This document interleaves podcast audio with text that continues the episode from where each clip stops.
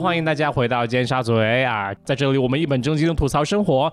今天呢有很多故事要讲啊，大家好，我是豆豆，嗯，我是雨果，我是杨桃。说完那句话呢，我就觉得我不应该说，因为我今天没什么故事。今天主要是啊，来听雨果和杨桃讲故事的啊啊，要不要杨桃来分享一下这一期节目的初衷？好啊，就因为这这期节目是就是主题是我想的嘛，就因为前几天，然后我妈给我讲了她身边的一个就是做缝补衣服的一个阿姨的故事，就算是那种就是真的是生生活在社会底层，然后很容易被忽略的那种。就是很小很小的人物的那种感觉，然后我就想说，嗯，那我们就来讲一期吧，因为我感觉雨果之前讲过的时候，说多多少少也会提到就是这种类型的故事嘛，嗯，那我们今天就讲个合集好了，对啊，就大家最近因为放在家里比较丧嘛，就可能听了我们故事就会更丧，我说会有点安慰了，就今天就是都市丽人来来来聊一聊心酸的故事嘛，对。那我先我先讲我那个故事好不好？对啊，好呀，嗯，就那个那个故事是就是叫就补衣服的刘阿姨的故事，就我妈呢。他们单位附近就有一片那种老居民区，然后下面就会有一些小商铺嘛，就有一个刘阿姨，她就是补衣服的。就比如说你裤子啊，或者任何衣服上或者床单上有一些洞啊，或者破掉了，你就可以找她去补，她就会给你补的很好，然后就是看不出来那个地方曾经有一个破洞那种之类的。对，然后而且她收钱就特别便宜，就她自己有一个。就小门脸嘛，在在一个居民楼下面，然后可能就是补一个洞啊，这种这可能就比如说五块十块的，就类似可能同样的就是做这个活的话，你要拿到那种商场的就商圈底下那种就是那种裁衣铺去补的话，可能就要收七八十，就大概这种价差，对，他就收的很便宜。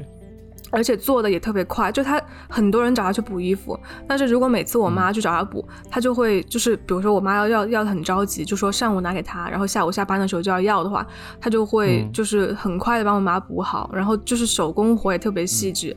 他和你妈妈会关系比较近吗？会吧，就是因为我妈就那种社牛嘛，然后她就很喜欢跟比如说那种 类似就周围这种人混的比较熟，然后嗯，很容易就聊聊起来。对，然后我是从来没有见过这个刘阿姨，就就都从我妈的口中就是听到刘阿姨，然后她说刘阿姨就是好像是手还稍微有点残疾还是怎么样的，就所以她不能做其他的工作，就只能做就是这种比较轻的这种就缝缝补补的活，对对。然后结果后来，呃，我妈他们就就是他们单位就搬了嘛，搬走了就没有在那一片了，然后我妈就有一段时间没去找她补衣服了。然后就后来前几天，我妈就说有件衣服，然后想拿去给她补嘛，然后就特意回到就之前那一个片区去去找她，然后结果就发现，就可能下午三四点的时候，她那个门脸就已经关门了。然后我妈还想说，她今天怎么关门这么早？然后就问周边的人嘛，就旁边就是什么小小面的那种馆子啊，就那种餐馆，就问旁边老板，就说就是哎，说今天今天小刘怎么下班这么早？嗯。然后结果旁边餐馆人就说：“他说他说他他说他已经死了。啊，嗯，然后我妈就不敢相信啊，因为因为只过了可能就一段时间嘛，然后我妈就说她说他怎么死了？然后那些人就说他跳楼死的。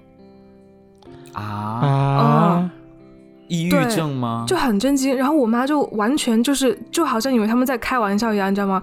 就说就说他怎么可能跳楼呢？因为他平时待人接物就是那种很温柔，然后就是笑嘻嘻的，然后就说他怎么可能会跳楼死？然后然后应该可以讲吧？不能开玩笑而已。对对对，然后周围的人就说说。因为你知道这种老居民区，他也说不出个所以然嘛。那些人就说可能就是老天要收他喽，然后就怎么怎么样怎么这样，反正就说他跳楼死了。然后我妈就说，她说平时他不是就是整个人都挺就是挺开心的状态也挺好的。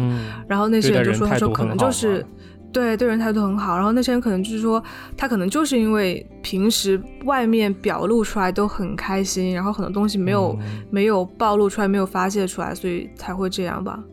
对，然后我还问我妈，我说，我说她她有没有家庭？我妈说，她说她有啊，就她有老公，也有一个小孩儿，好像。嗯嗯，她是重庆人吗？对，重庆人。其实我首先想到的第一点就是觉得好像就重庆的天气就还挺挺让人容易就心情不好的，对，就是啊，好像就天气可能会影响到人的心情吧，对，一定会。但是就是你妈妈就以前有听说过，呃，刘阿姨讲过自己家里面的一些事情或者生活里的一些事情嘛，就会可能让人。不仅让，就是可能会让我们对刘阿姨这个人有更多的认识，还是或者就对她为什么选择要结束自己的生命，就是有一定的推断。就我觉得，因为我妈可能之前也没有跟她多聊，可能都是就是比如说把衣服送去啊，就走了，然后就只是她就态度很好，就比如说别家你要跟她说。嗯，说什么着急要啊，然后那些人就态度很差嘛，说啊我还要吃饭啊，然后巴拉巴拉，就这种民风很彪悍，你知道吗？但就刘阿姨他们那个片区，就每个人都特别特别好，就比较淳朴，就单纯的那种，对。然后就只知道她有一个，她她有家庭，然后有老公，有一个小孩儿，对。然后因为刘阿姨好像也不大嘛，所以她小孩应该也不大，就她小孩应该是比我们要小的，可能还在上学的那种，嗯。啊，但我觉得就是心理疾病这方面的东西，其实你真的是表面上看不出来的。特别是他可能，假如他的心理疾病或者他不开心的点，可能是来自于他，假如说哈是来自于他的家庭或者他的情感关系的话，他其实就是假如他他对待他的客户或者说你妈妈，其实就呃没有那些东西的牵扯，那他可能就会完全以另外一种心态来和你妈妈谈话或者交流。但是可能当他一个人在家的时候，呃，他面临面对到很多的就是那种刺激的刺激到他的因素的话，可能会就心情。心情就可能会特别特别不好，导致做出就是不太明智的决定吧。就我我跟我妈分析的感觉啊，就感觉可能是因为你知道他们真的很辛苦，然后也赚不了什么钱，就最多最多可能就就贴补点家用吧。然后他自己又有残疾嘛，就我们当时我跟我妈感觉就是他会不会是觉得。不想再拖累他的家里人，因为你想他老的时候，肯定他家人会照顾他，对吧？就是所以可能再加上如果又遇到一些不顺心的事，他可能就觉得那还不如就就就一死了之算了。的感觉。对对对，但我我看我妈那天就很难过，因为我妈就是那种，我妈就是那种很很容易共情的人，然后她就说。对，然后我妈就说，她说就感觉刘阿姨，因为她是跟刘阿姨接触很多嘛，她说就是感觉是，就社会底层，然后最脆弱、最温柔的那一类人，然后怎么就就选择结束自己的生命了？然后我就说，哎呀，我说我说你也别这么想了，我说至少他如果选择就是去另一个世界，那他他就不用受苦了，也许。嗯嗯。我我讲一个吧，就是你讲到那个缝衣服的，我们深圳盐田区就海边那个区有一有一条巷子，上面都是，就是那整条巷子大家都踩的缝纫机，就是你晚上去那里就是缝纫机一条街。然后有一天晚上，我跟我朋友，对我跟我朋友就吃完饭在海边散步嘛，然后走到那边去，然后看到一个男生，是露天缝纫机吗？对，是露天的，所有的机子上面都是女性。然后我看到有一家是一个小朋友，是个男生，然后他踩缝纫机哦，踩的超级就是熟练的那种 感觉，就是比他妈妈还熟练。对，然后那一瞬间我就想说，哇天啊，他可能长大是你知道，是某个设计师之类的，就是会有那种感觉，真的可能是啊。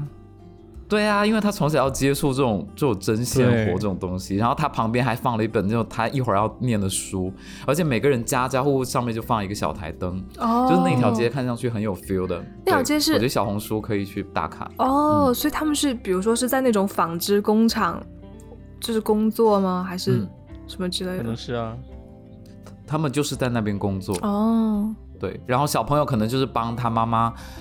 干活吧，嗯，但那个因为我很少看男生踩缝纫机，然后他那个速度让我觉得很想把我的裤子拿过去给他改，就算没有坏，我也想就是说，哎，让他帮我改一下。我以为是要开黄腔嘞，没有这一期我就嗯不打算开开玩笑。嗯，那我讲一个就是我我我家亲戚的，嗯，就是这个故事呢是综合了悲剧和和灵异为一体的，嗯，先预告一下。雨果的灵异故事要来了。对，又是灵异故事，就不知道大家记不记得我外婆啊？就是第十八期我们尖沙咀非常经典的一期夏日纳凉特辑里面提到过我的外婆。就我外婆是一个非常擅长讲鬼故事的人。嗯，对。然后呢，我外婆的姐姐的女儿，嗯，因为她排行老三嘛，然后我们全家都叫她老三。就那位老三呢，她是一个。党员啊，咱们中国的党员，就是在农村的时候呢，是一个是那种妇女，真的是一个妇女头头，你知道吗？妇女头子。然后呢，她呢一辈子她不甘心，她只是在农村里面干农活儿，嗯，然后做一个就是可能基层的妇女头吧，妇女头。然后她就一直想去城市里面混。然后她就去城市里面找了一个老公，然后那个老公呢，也是一个公务员，然后对她也挺好的。但是这个老三呢，他长得奇丑无比，他长得像什么？像那种银行门口的石狮子。你们见过银行门口石狮子那个样子吗？见过，就是鼻子很朝天，然后很扁，然后整张脸很大，然后牙齿很粗暴的那种。他就长那样，但是他为人特别的。就是怎么说温婉，对善良，跟他的那个外表完全就是没有契合的地方。然后他就嫁给这个嫁给这个老公，嫁完之后呢，这个老公呢一开始也挺好的，两个人都挺好的，因为工作什么挺稳定，你想公务员嘛，又城市公务员，挣的也不少，两个人就过得还挺好的。突然之间呢，这个男的就中邪了，他他每天会讲一些奇奇妙妙的话，嗯，然后有他就去找那个你知道。那种那种城市故事，肯定就是会去找那种法师，或者是那种驱魔辟邪的人去帮他看。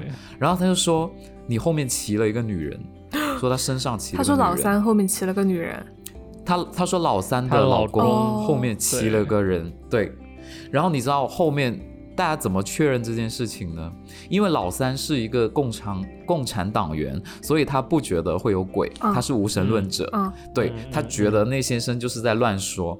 结果呢，他们俩就是去翻自己的结婚照，然后把结婚结婚照反过来，她老公的后面有一个女人的脸，就是，然后后来她看每一张照片都发现她老公后面，就你把照片翻过来，后面都是一个女人，背面什么意思？对。对，照片的背面，她老公那个位置是一个女人，是个女人是什么意思？是印上去的另外一张照片吗？还是说，就是她只要去拍照，后面都会有一个女人，就是那个女人的轮廓哦，在照片的背面。对对对，然后只有在她老公那里，没有在老三身上，就她老公的那个头后面，对，就很吓人。然后他们就。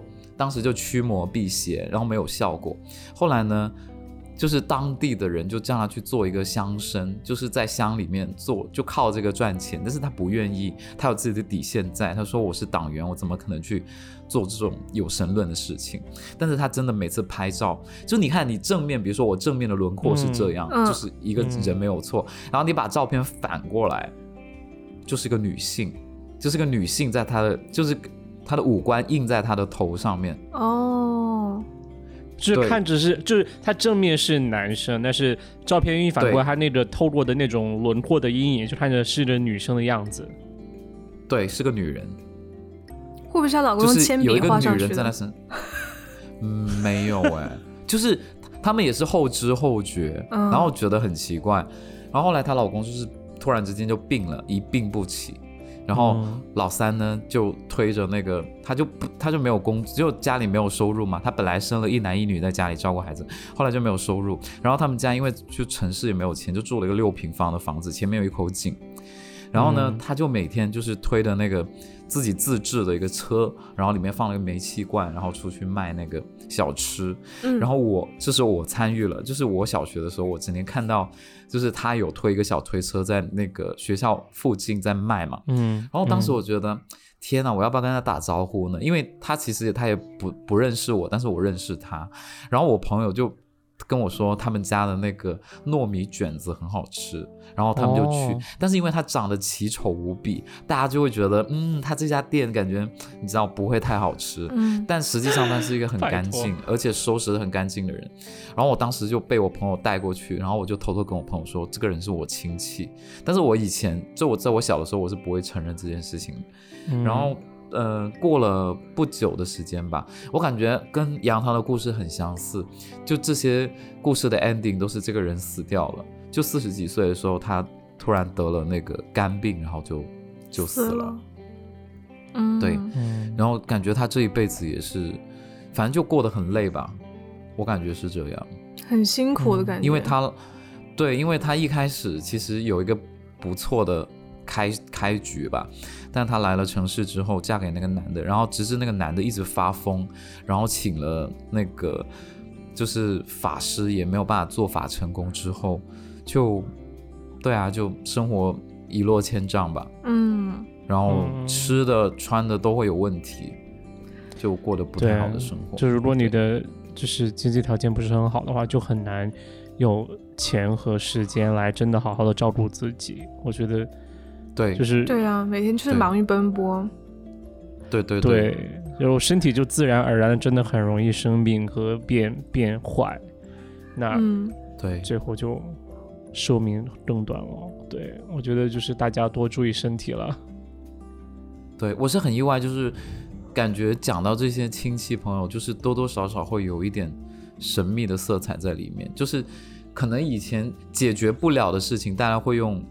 一些神啊鬼啊来去帮助辅助叙事，我感觉好像我听到的很多故事都是这样，但是我觉得还挺真实的，因为后来他就生的儿女们也有一些很很灵异的事事情，结果等我以后再对等我以后再有别的故事再说。没事啊，但是我想说，不要不要不要，因为今天杨涛跟我讲这个主题的时候，我其实想到有一天晚上我在。在北京吧，就南锣鼓巷门口。嗯，然后有一天，我跟我朋友就是吃完饭分开，然后打车回家。然后我上了一辆快车，那天下超大的雨，我能打到车，我觉得很感恩了。然后呢，一上车就坐了，坐了快到我我到家的地方。然后那个开车的那个人，他跟我说，他说：“先生，你能帮我找一份工作吗？我不想开那个，我不想开快车。”嗯，我说啊。我说我我我不知道怎么帮你找工作，你下一个那个 boss 直聘或者下一个什么，嗯呃那些有有的没的那种软件猎聘什么的，他跟我说，他说你一定会有门路的，我不想干这个，他说你可以帮我吗？如果你可以帮我的话，今天这个坐车你不用花钱，我就转给你。然后当时我真的很佩服这个人，因为我觉得这种话其实很难说出口。然后第二是就是。他怎么会想到跟一个陌生人去讲这么一件事情？也许吧，他也不止跟我一个人讲，但我就觉得还蛮意外的。嗯，你们怎么都安静了？就我在想说，他可能说，要是你不帮我找的话，你今天就别别下车，就把我整个就开到昌平，然后丢丢下丢下那个郊外去。我觉得也许就是这个司机的情况，就是他可能。周围熟悉的，比如说亲戚朋友啊，就没有办法帮到他去找工作。对，所以他可能就选择了这个方法。就而且开车你碰到的人其实很多嘛，可能他每个人都会这样说一下，而且看你可能就觉得说是那种有为青年。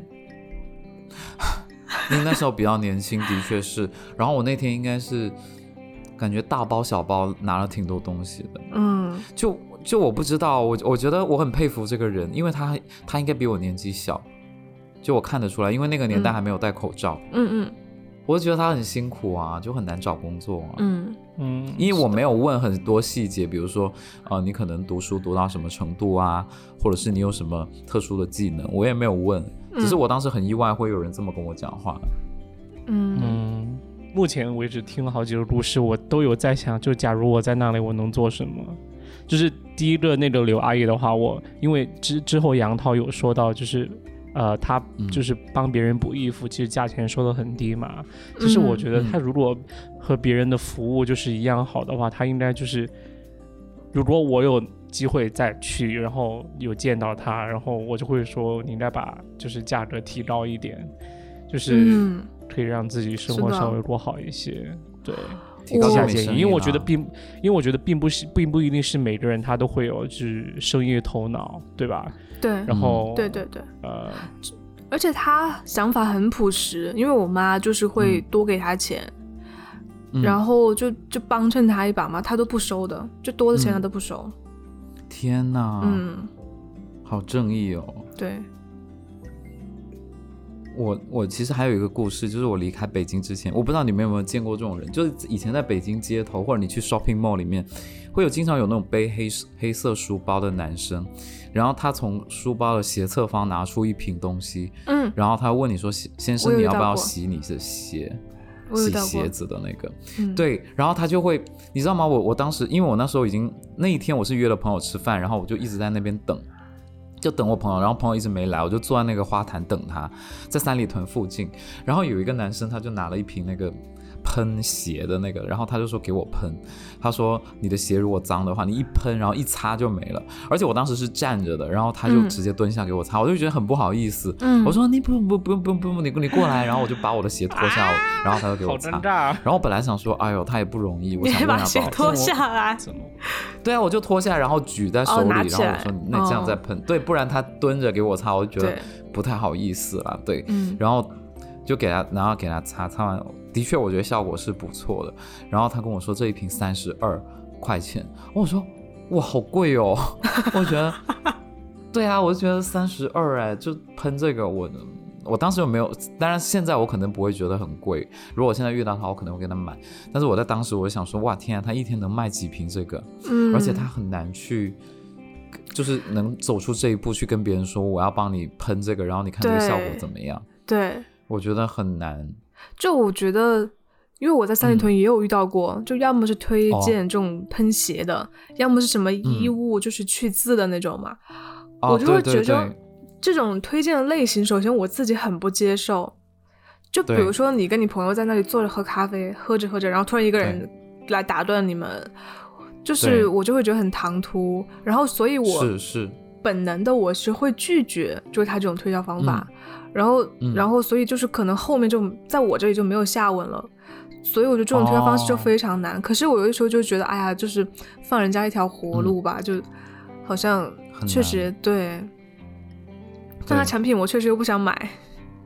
对，我就不想买。后来我就不知道怎么样，我就跟我朋友吃完饭出来，发现他还在那儿坐着，然后我就觉得哇，他今天肯定一整天可能一瓶都没有卖出去吧？对对，然后我就。我就买了两瓶矿泉水，然后分他一瓶。嗯，我因为我真的不太想买那个东西。嗯，而且我觉得他们 target 的地方 感觉不太对，不太对。嗯，对呀，我觉得他应该去找老大爷、老大妈吧，就是对菜就菜场地的那种，对对老布鞋那种。嗯，三里屯这种潮人聚集的地方，应该没有人愿意理他们。是是是，但是我觉得雨果碰到这么多次，应该是因为你看起来人很好吧。就是，我还以为你要说，因为他鞋很脏，也是啦，也是啦，可能也是两者兼备。对，善良的人一般鞋都很脏。对，可是我也经常被警察逮逮到啊，就是如果地铁里面要检查身份证，我每次都会被拉去检查，我不知道为什么，每次都抽我。对呀，就是每次说那种警察在路上说要。要抽查别人身份证，每次都是轮到我，我不知道为什么是我长得很适合被抽查。因为你脸上就写着广东仔啊，你是南方人 长相啊，对啊，对。OK OK OK，那我在深圳也被抽查是怎么回事？因为你鞋脏，就是 就是真的莫名其妙，你知道吗？你就是走着走了就，唉，因为你鞋太脏，一看就是从深圳外地走过来的。对对，感觉行程行程码也是红的。对，真的是。其实你们刚才讲到这些，就是求职的人，其实呃，而且一开始有讲到，就是有人就是结束掉自己的生命嘛。其实，嗯，去年我有经历过一件就同事去世的这一个事情啊，我没有在节目里分享过，但是我记得当时我有跟雨果。私下就有提到一两句，就说我这两周心情不是很好，因为我有同事去世了。然后我我这也是我第一次，你不记得了吧？我记得啊，但你没有讲细节。当时那是哪一天？哪一天我说的？嗯，没必要吧？九月十八号吧。然后。因为呃是这样的，就这个人他可能他是他是个白人男性，然后啊他是程序员，啊大概可能在啊二十八、二十九，可能三十岁这样子。年轻哦。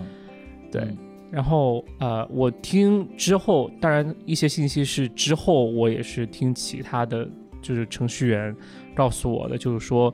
呃，其实这个人他他其实来自一个，也不能说社会地地位低，就是他是那种 disadvantage family 出来的，家里条件不太好，条件不太好，对，他是家里面第一的大学生，然后他他从哪个州来的呢？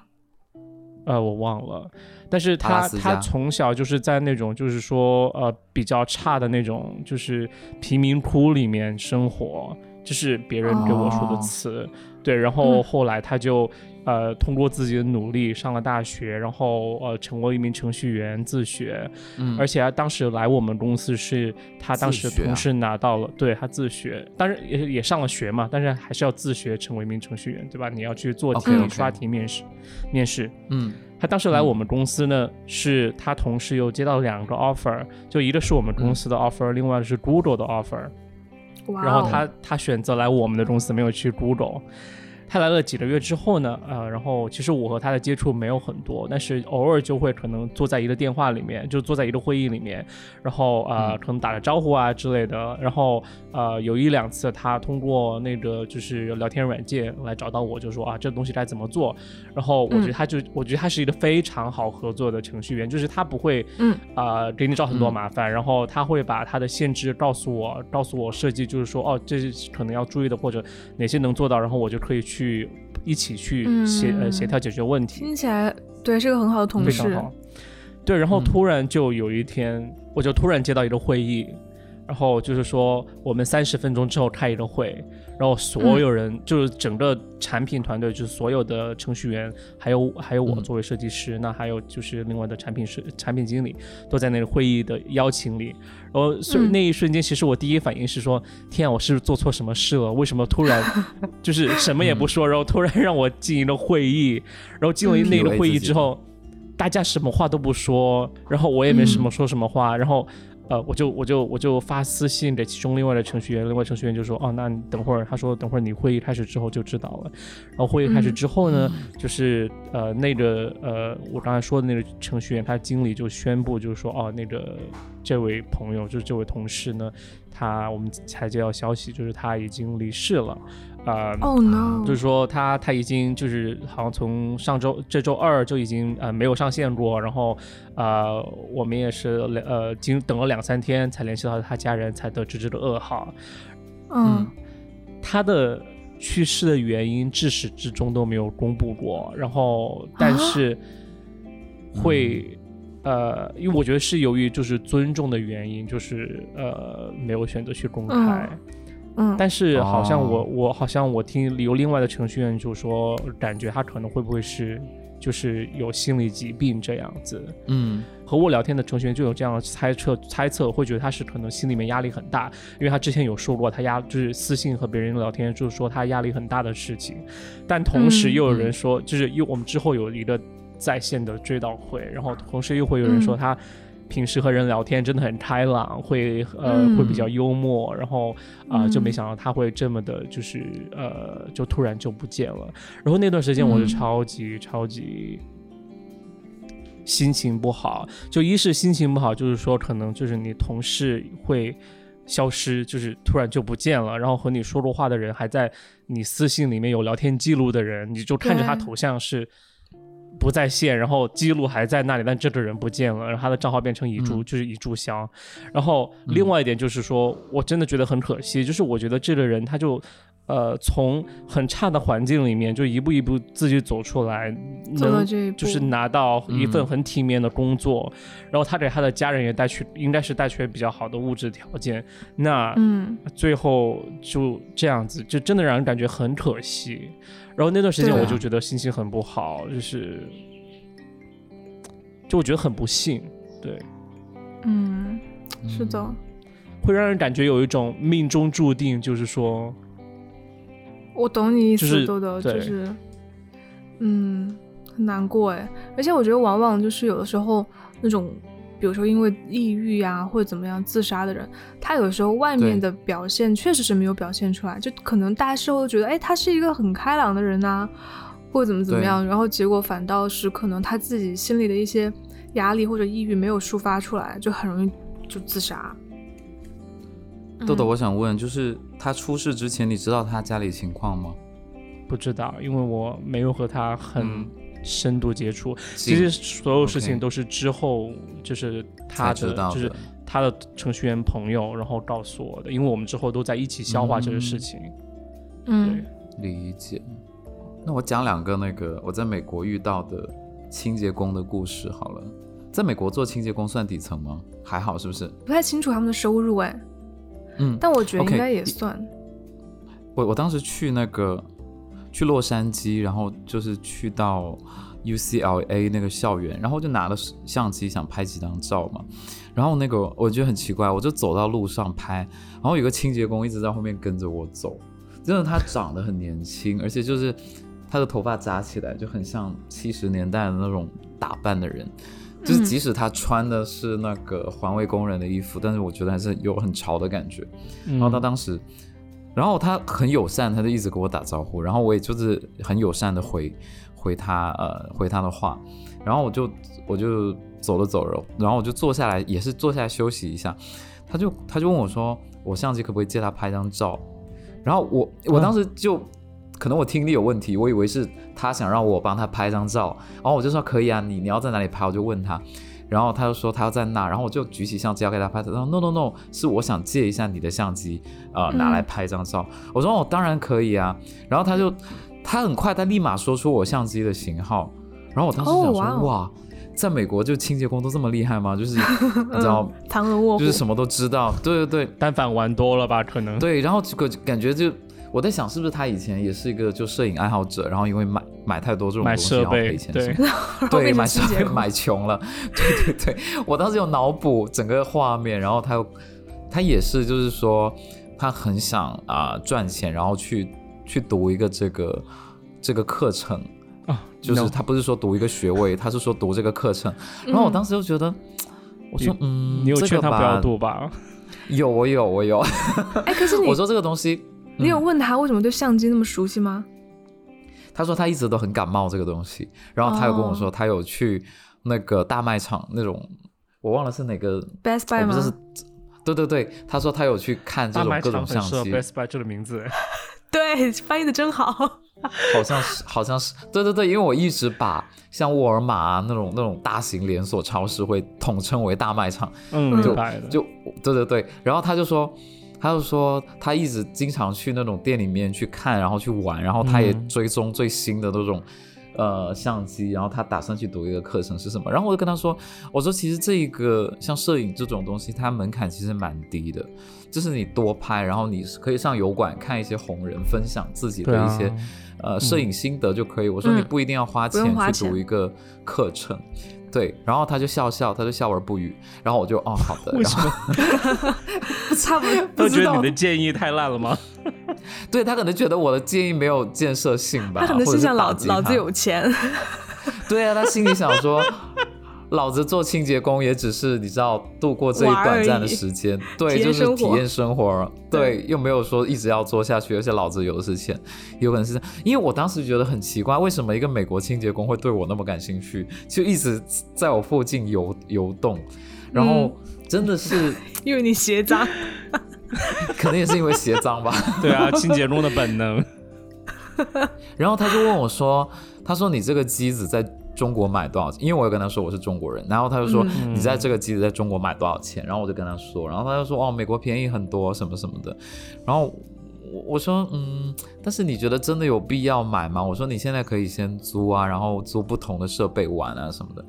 后来后来这个事情就没有，对他又是 你以为你谁啊？他后来就真的一直笑而不语。对，然后就我们后面就没有再很深入的交谈，但是我觉得他非常友善了。就我走之前，他还跟我握手这样子，然后他还跟我说哪里适合拍照啊什么什么的，然后我也是笑而不语。就要你给我指点。对啊，但是我听到雨果的故事，我真的觉得我有就是有有 inspire 到，就是说，就是可能我觉得很多很多人就是在你生活中很容易被忽略吧。但是其实，就是如果真的有机会，你可以和他交谈的话，然后即使你有提供给他一些想法，其实他可能认为你的想法很蠢，但是对，我觉得肯定会有人会觉得你的想法是很有建议的，就是即使你帮到那一次，我觉得就我我我我也会很满足，真的。嗯，而且人生就是有试错的成本啊。如果他觉得我讲的没有道理，他读完就知道，就你知道，就他你知道他读完就嗯嗯嗯。还有一个事情就是我当时在纽约住的那个酒店，忘了叫什么名字，就还不错。然后不知道为什么那天我的那个房卡怎么都打不开，然后那一整。整层层楼的人的房卡都打不开，因为我同事也住附近的，就是房房间，我打不开，然后我就我就怎么弄都弄不行，然后有一个清洁工，就是一个华裔的清洁工就走了过来，他就很热情，然后你听他讲那个那个英文，就一听就知道哦是个香港人，就非常明显，嗯，然后我就说，然后然后他就去帮我开，哎，就是。那天是其实那一层楼的系统是有问题的，然后他那个清洁工他就很主动，他就是帮我们收房卡，然后去去叫那个呼叫那个人拿对讲机说，然后帮我们弄。然后当时我就想说，那既然他都帮我忙了，然后我就给给他小费，我就给了他五美金，嗯，是不是太少了？没有啊，还好吧，五美金很正常。其实他他这个又没做，就是其实阿明。他本来就应该做啊，然后对对对，五美金也不算少了，给他五美金，然后他都不收哦，他死都不收哦，然后我就说，然后我心里面想说，是不是太少了，还是有一点没有？我觉得是有一点，因为是他们酒店的问题了。不，我觉然后我觉得是因为他不想收，他觉得那是他应该做的。对，然后他不收，然后我就对。我这样我就跟我同事在那个那个楼层那里吐槽说，这酒店不是很高级吗？怎么那么垃圾什么的？然后他听 听我讲那普通话，你知道吗？他听我讲普通话，他说：“哦，你也是中国人吗？”然后我说：“是，因为他那个港，他就是香港腔。你你也是中国人吗？你也是中国人吗？就这样。然后我广广东话。对我，然后我就立马说我们可以说广东话。然后他就开始讲，他就说他当时是。就是他父母那一辈也是逃难到香港的，然后他那一辈就，他好像是被人骗去美国的，如果我没有记错的话，骗去他是他是被第一任丈夫骗过去美国的，对，就骗骗他说去美国怎么怎么样，然后去了之后发现那那个男的在那里是已经结了婚的，那这男的把他骗去干嘛？不知道骗去干嘛，就是他应该是经过亲戚介绍然后去美国的。那个，然后那个，然后去的时候发现那个男的是有有对象的，我估计他跟凤姐的经历应该差不多，应该医生一落地就到法拉盛那种地方，然后他跟我说，然后他就继续跟我说，他就说，哎呦，他他现在，然后他后来又改嫁了一个丈夫，就是我们俩在楼道里面，他一边做清洁，然后一边给我普及他的过去，你知道他的过去，对，就很奇妙。然后我就那里听他讲，因为我那天我也没有什么行程，我在听他讲。然后他就说，他他小朋友也没有回，就是也没有回，从来没有去过香港，就一直在美国长大。嗯，对，然后跟我讲，然后他也跟我讲，当时就因为当时智上有一些就是一些问题嘛，就是他也跟我讲，就那方面他的看法。对，嗯，我觉得还蛮神奇的。好想听哦。什么 什么看法？不能在节目里讲。这是不能在节目里讲的。对，他就说，他就跟我说，他认为。因为他跟我说，他爸妈是因为另外一场活动，然后逃到香港的。他爸，你刚刚一开始说，我就觉得可能是啊。帮我剪掉，帮我剪掉。他跟我们同龄吗？他不是哦，他是我爸妈那个年纪的哦。哦啊哦，那我知道了。对，是另外一个。OK，对对对。然后后来他又跟我讲说，他觉得如果他小朋友现在在香港接受教育的话，可能每天没有办法太认真念书，他会被卷进各种活动里面去。对，然后我觉得他分析的还挺理性的。他说他希望他，因为他说他做清洁工其实也不容易，就是小孩要上学，其实贷款一大堆，就他小孩也要去打工什么的。他说他贷款是很很大的，然后跟我说，就是你有问他一个月赚多少吗？没有问呢，这个我不太好意思问呢，就应该是取决于小费有多少吧。嗯，我我不太知道，因为我们是，我记得当时每天都会在美国住酒店，是每天都会放小费在那个床头柜那里。对对对，我有放，我有放两美元，因为是公司会发这个钱作为报销的，所以我就会把所有的钱都放在那里。对，你知道他也会拿了。我是觉得还蛮特别的，就是你你真的你周围你有遇到形形色色不同的人，然后你就跟他聊天，你会有新世界。特别是我在 UCLA 遇到那个笑而不语的那个清洁工之后，更加是这种 感觉。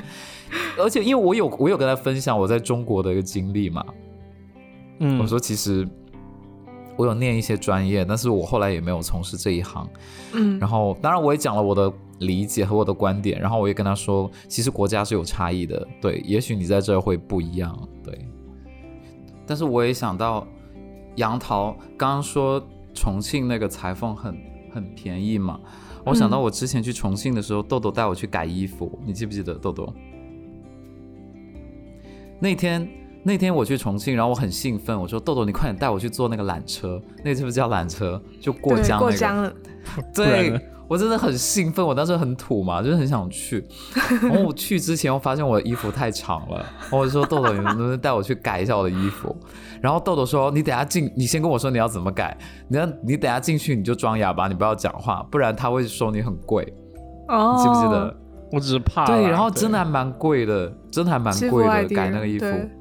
对，没有啊，因为他改衣服真的要选。因为我带他的大家去的地方是那个解放碑，就解放碑四零二还是四六二四那个车站对面那个地方。对，因为那个地方是在呃时代百货，那叫时代百货，时代广场还是嗯美美百货？对，那附近了。反正解放碑都很贵啊。对，因为因为他那一块的裁缝改的都是，就比如说 LV 啊，或者那些地方 那些出来的东西。那豆豆应该常去吧？没有没有没有没有，就是所以他们会价格很贵。虽然店看起来依然很老很旧，对，但是你知道，我其实很依赖这种店的，在深圳。就是我在深圳，我几乎买衣服，我经常要改，因为有时候会买那种女装的裤子，然后那个裆太紧了。真的女，我跟你说，女生的牛仔裤很好穿，就是因为上面的花纹是，对，真的，真的。说什么？真的，女生的牛仔裤真的很好穿，就是花纹会比较多，但是裆真的很紧。干嘛？原来你喜欢花纹的？什么花纹？印花真的有一些花布很美，真的很美，有一些。然后还有的是因为我的身材比较奇怪，就是我是属于腰围女人的腿，但是我。不是因为我的腿很粗，但是呢，我的腰围又不宽，所以你买裤子的时候，你不是要买中号，就是你你是卡在一个腰围上面，对对对，还是腰围还是臀围？所以你后来就选说，我还是要优，就是优先我的那个腿围，所以我就会改那个就是腰围那个部分，所以我真的买买每一件裤子都要改，所以我觉得这种店千万不要走，please，就一定要在，就是深圳那些老奶奶，我每次去。让他们帮我改，都超快改完，而且他会给我提建议，说这样改更潮什么的。然后他跟我说那种改法是，对，他跟我说，他跟我说那种改法是二十年前老先生的改法，然后现在流行是这么改，就埋一个什么线在里面什么的。然后就问那个老奶奶，我说你在这里干了多久？她说我干了三十几年了。我就说哇天哪，就是你知道，他他是很牛，他也可以当设计师了，对对对对啊对啊，他完全有这个。裁缝是很看经验的一件事。我觉得国外一些就是怎么说，那些设计师可以来中国采采风啊。其实，哎，我也觉得，嗯，因为中国有一些特殊的技艺，其实是可以。高手在民间呢。对，我觉得中国人就手艺真的很厉害。我我有朋友原来在呃呃伦敦学时尚嘛，然后嗯，他们所有国际就是呃中国学生都知道，就是说，如果你可能毕业设计作品要。找人来制作你的衣服，就是可能学生自己要设计，但是你要找人把那个衣服制作出来，打版打出来。嗯，你一定要找某两个就是中国就是师傅，他们在专门在伦敦那样做，然后可能就是好像是反正收费很贵，就是按小时计算的那种。哇，对，所以其实真的有手艺真的很吃香，但是也取决于你你在哪里，以及你知道就对市场的一个判断，就真的还对。像在伦敦就稀缺资源呢。对啊，对啊，你要稍微可能会讲一点点英文吧之类的。天哪，我要把我妈送到伦敦。哎，你妈去了伦敦就是米其林大师啊。对啊，就是你知道吧，送过去然后各种粤菜顶流，顶泰丰，你知道吗？伦伦敦分封。豆豆，我记得有一次我跟你打电话，然后因为那天我心情不好，跟你打电话，然后你你是走在纽约的路上，然后突然有流浪汉跟你要钱，你还记得这个故事吗？不记得。好了，拜拜。你提醒我，你提醒我一下啦。就我跟你讲的内容是什么？就你跟我说，刚刚有一个人跟你要要钱，然后你你有问他要多少钱？你记得吗？还问他要多少？对啊，然后然后你跟我说那个人长得很好看，就完全不像要饭的。是不是在是不是在麦当劳附近？对啊，就还有什么细节吗？我觉得因为很可能有太多人找我要钱了，因为你看起来很富吗？对啊，就是我可能就是一是可能白白胖胖，然后又是中国人，可能大家有这样的 bias。Crazy rich Asian，然后，OK，让我一个一个细数好不好？因为如果是疫情之后的话，那确实有一次，我不是碰到一个男生，就是疫情之后，呃，大家在嗯，好像还没有正式开始，就是封封城之前，就是有一次傍晚，呃，我和酱走出去吃饭的路上。就有一次傍晚，我走出去吃饭的路上，就才才下楼，然后拐角碰见一个中国阿姨，她站在一个那个拐角有一个 convenience store，就是小卖部，然后那个呃阿姨，她就真的是中国阿姨的打扮，就是穿的是那种黑色蕾丝的裙子，然后然后呃戴着珍珠项链，然后有耳环，不是你妈吗？对了，然后。然后你知道，他就用英文，就是真的是很美国口音的英文跟我讲说，啊，能不能给我五美金？就是说，啊，I want, I I want to get, uh, I didn't have dinner, like I want to have, uh, some soda and chips。然后，然后就我我就觉得很奇怪，因为他就是完全一个感觉就是中国阿姨的打扮，然后，嗯，而且他要了 Sir necklace。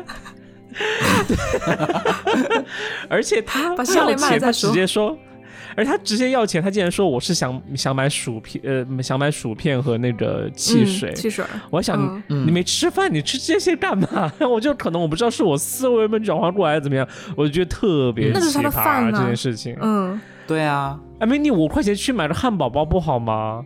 就是不是更能填饱肚子吗？而且他看起来不像是缺钱的人，对吧？对，因为他整个打扮非常 decent，就是看起来很干净，而且还有戴项链。嗯，你说，你说要钱的人什么时候还会想戴配饰啊？我我自己平时出门都没戴配饰，是不是整人节目啊？我也觉得，哎，其实你妈扮的。其实我妈就在后面默默流泪，就是这个没有爱心的孩子。对。哎，然后你讲到这个，我想到我一个朋友，就是真的，因为我有个朋友，他是北京的，然后他。她是家里条件非常好的那种女生，然后父母也保护她，保护的非常好，就是她一辈子不工作也没问题的那种。OK，然后有一天呢，我就跟她一起出门，就是去了一个，就是她把车停好，从那个车走下来，我就看到有个人盯着她，就是一个就是要饭的，然后一个一个很就是身上穿的很破的一个男人，他就说，我说我很饿，然后你能不能给我点钱，我要去买面包吃，然后我们就没有理他嘛，就走，结果那个女生说。哎，他需要面包哎，我们买点面包给他。然后他是真的去买面包，然后拿给他，你知道吗？这是对的。哦，但是他要的是钱呐，他不知道他他只是一个你知道委婉的说法，他要的是钱。什么叫委婉说法？那个人拿到面包应该又笑而不语吧？对啊。这我觉得真的是那个人根本不想要啊。哦。我记得我之前也有，就谢谢。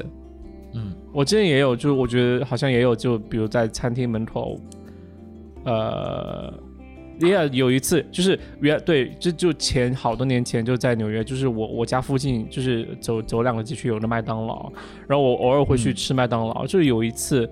呃，就是呃，就有一次是会碰到有人，就是感觉在那里可能要要点吃的什么，我就我就说你要什么，我帮你点，点了之后就带着他。但是如果问的那个好像是另外的男生，就是就我去买麦当买麦当劳，或者偶尔我在旁边吃饭，我会经过麦那个麦当劳，就会有一个男生，就是真的很帅。我我说真的很像，就是呃美剧的那种甜美男主角，是文文静静的，对。然后而且就你完全可以把他的头安在什么，就是说呃那种就是青春摇滚的那种乐队的男主唱身上，他就坐在麦当劳门口，就是要钱。就是他也不说话，然后就摆个摆个牌，就是纸牌，然后上面写可能就是给我一点钱或者怎么样。对，嗯，然后我就以为就说，哎，虽然很就是虽然他是就是呃一个乞讨者，但真的很可爱，我就不停的想和别人去分享，我就到处和别人说，我说哇，这个帅哥真的很帅，然后他竟然在那里要钱，就好可怜的感觉。不然把他带回家好了，但是这确实没有这样子做。然后 保养就之快啊！就之 后确实，之后确实就是有有就有有有一次还是两次，就给他一点就零钱之类的，专门。哇，然后长得好看真好。但是之后我发现他没有不敢，因为他太太帅了，就是很害羞。天啊，如果是我，我敢呢。好吧，你继续。这样你就你就利用别人，然后。但是我我可能之后几个月，因为我一直住住那里，然后结果之后几个月，我就偶尔看到他，偶尔看到他，发现他越来越瘦，越来越瘦，越来越瘦。就就是你看到他整个人就是有很大的变化，然后我就觉得他可能是吸毒了。嗯。然后，然后我就觉得啊，怎么可以这样？这个人这么好看，怎么可以这样子糟蹋自己？对啊。然后我觉得很可惜，很惋惜，就是。对，就呀，就会觉得到最后就会觉得啊，他我以为他之前可能要要几天前就，他就自己就去可能呃开始工作了啊，或者怎么样，然后结果嗯，对他之后就是完全正整个就是脸脸部的骨头开始显现出来呀，就真的很瘦很瘦很瘦，你就会觉得他可能是可能是去吸毒了或者怎么样，瘾君子就很可惜呀，这就这就应该就可能是那个。呃，雨我跟雨果讲的故事吧，当时。对啊。OK。没完了还。嗯，我觉得今天就是真的没有说想去就是分析或者怎么样，但我觉得就就讲讲故事吧。对。嗯，因为我觉得我们讲的故事其实它本身已经带有很多情感在里面了，就也不需要去分析了。对啊，挺。就是图一乐吧，乐乐个屁嘞！我觉得就是乐不起来。就听众如果也听了这些故事，然后可以可以帮我们分析一下，为什么这些事情会在我们的脑海里就是久久不能挥去。嗯。然后，如果你现在生活很困难，也可以跟我们说一下，就是让雨果帮你找工作。对。哎，我们真的该聊找工作，好像很多人都很感兴趣找工作是。对，大家真的很，因为最近工作很就是很难找啊，很难找。对，嗯，好吧，那这一期就是这样了，谢谢大家捧场啊，收听，嗯。啊，那如果喜欢的话，请评论、转发、点赞，小宇宙点小桃心，谢谢了，对，谢谢，这期就这样，谢谢大家，拜拜，拜拜。